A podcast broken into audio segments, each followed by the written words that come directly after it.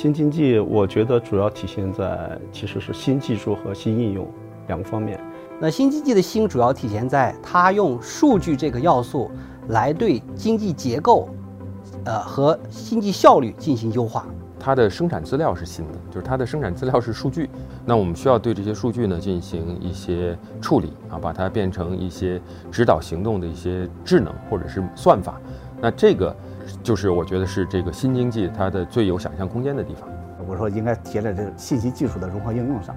那第一个呢是数据驱动，那第二个呢是决策导向，嗯，第三个是寻找最优。也有可能新模式带动了经济，也有可能是新事物带动了经济，也有可能是新经济再反馈给新事物和一些新的发展的一个模式。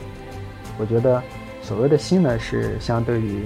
就来说的，就是原来传统的我们可能是一种，比如说粗放的这种方式，我只需要 GDP 的增长，或者说我只单位产值的增长。现在是追求质量的增长。一个特点就是跨界，把边界给模糊了。我觉得新经济就是去依托原有的设备与制造业的东西，去发挥它更大的价值。第一个就是你的用户群体，主流的客户群体可能跟以前会发生变化，就是比如说现在的九五后还有。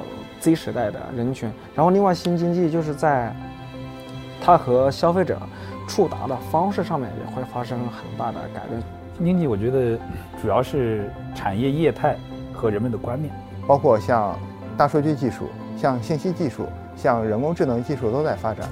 这些技术的话，可以赋能于我们传统的行业，也促生了很多新的一些产业。新经济呢是一种在新营销赋能，还有包括。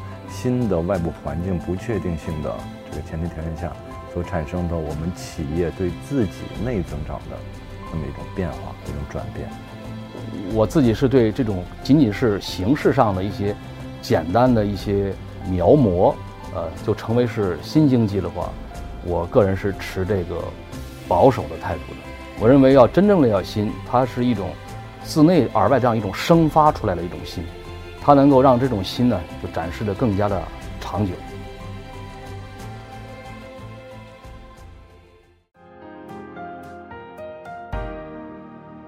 完整版新知视频，请至一刻 Talks APP 观看。